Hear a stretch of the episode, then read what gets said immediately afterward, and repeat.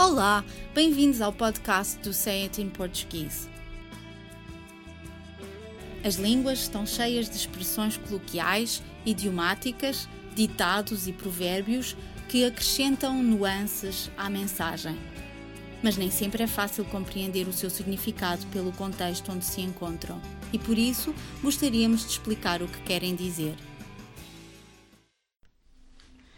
A expressão do dia de hoje é meter o nariz onde não se é chamado, que significa intermeter-se num assunto que não nos diz respeito.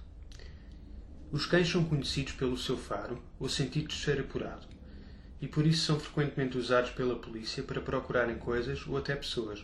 Essa é uma boa imagem para explicar esta expressão, que descreve uma ação semelhante. Para encontrarem o que lhes foi pedido para procurarem, os cães seguem o seu nariz metendo-o em vários lugares.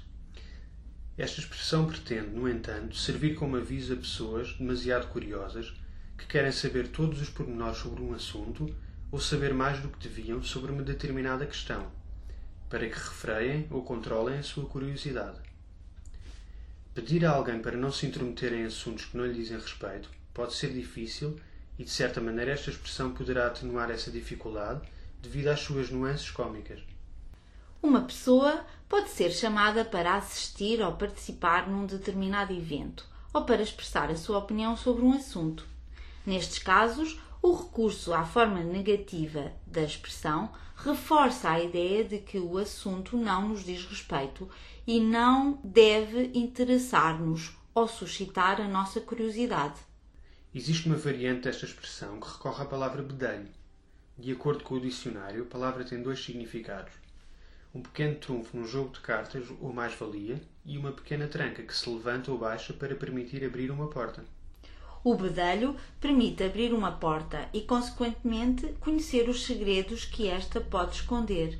Mas, como já não existem muitas portas com este tipo de fechadura, é mais comum ouvirmos dizer para não metermos o nariz em assuntos que não nos dizem respeito. Quando tentamos espreitar qualquer coisa, pode acontecer que o nosso nariz se torne num empecilho e talvez por isso nos seja sugerido para não o colocarmos em perigo.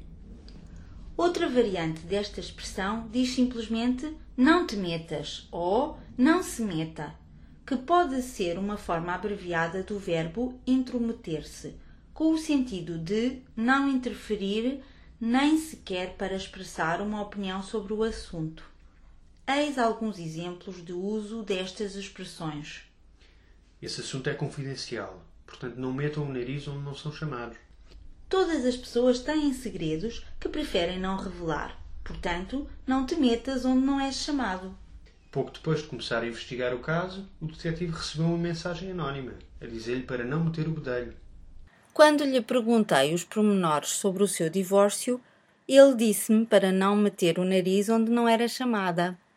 Por hoje é tudo, mas para a semana estaremos cá outra vez para mais um podcast dedicado às expressões usadas no português europeu. Até lá, fotos de uma boa semana.